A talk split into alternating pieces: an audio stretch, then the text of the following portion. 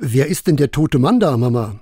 So eine Kinderstimme kann schon ziemlich laut sein, besonders wenn es mitten in einem Sonntagsgottesdienst passiert. Das kleine Mädchen, vielleicht fünf Jahre alt, zeigte seiner Mutter ein Bild, das es im Gesangbuch entdeckt hatte. Jesus am Kreuz, die Augen geschlossen, ja und wohl auch schon tot. Weil die Mama nicht sofort antwortete, wurde die Kleine ziemlich energisch und die Gottesdienstbesucher in der näheren Umgebung etwas unruhig. Die junge Mutter versuchte ihr Kind zu beruhigen, aber im Gegenteil, der Lärmpegel stieg. Manchmal muss man Fragen eben ganz laut stellen, dachte ich. Eine ältere Dame hinter mir im Flüsterton, entweder hat das Kind einen schlechten Tag oder es ist unerzogen.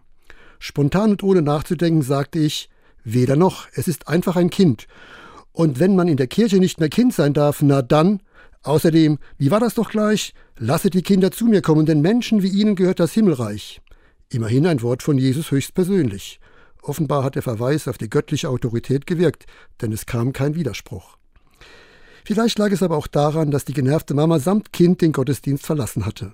Schade, dachte ich mir und ärgerte mich, dass es so etwas heute noch gibt. Aber zum Glück kam sie wieder zurück, Gott sei Dank. Wenn ich heute Morgen in die Schule gehe, dann wünsche ich mir, dass meine Schüler so wissbegierig sind wie dieses Kind und genauso laut und hartnäckig fragen, wer ist denn der tote Mann da? Denn Gott liebt die Fragenden.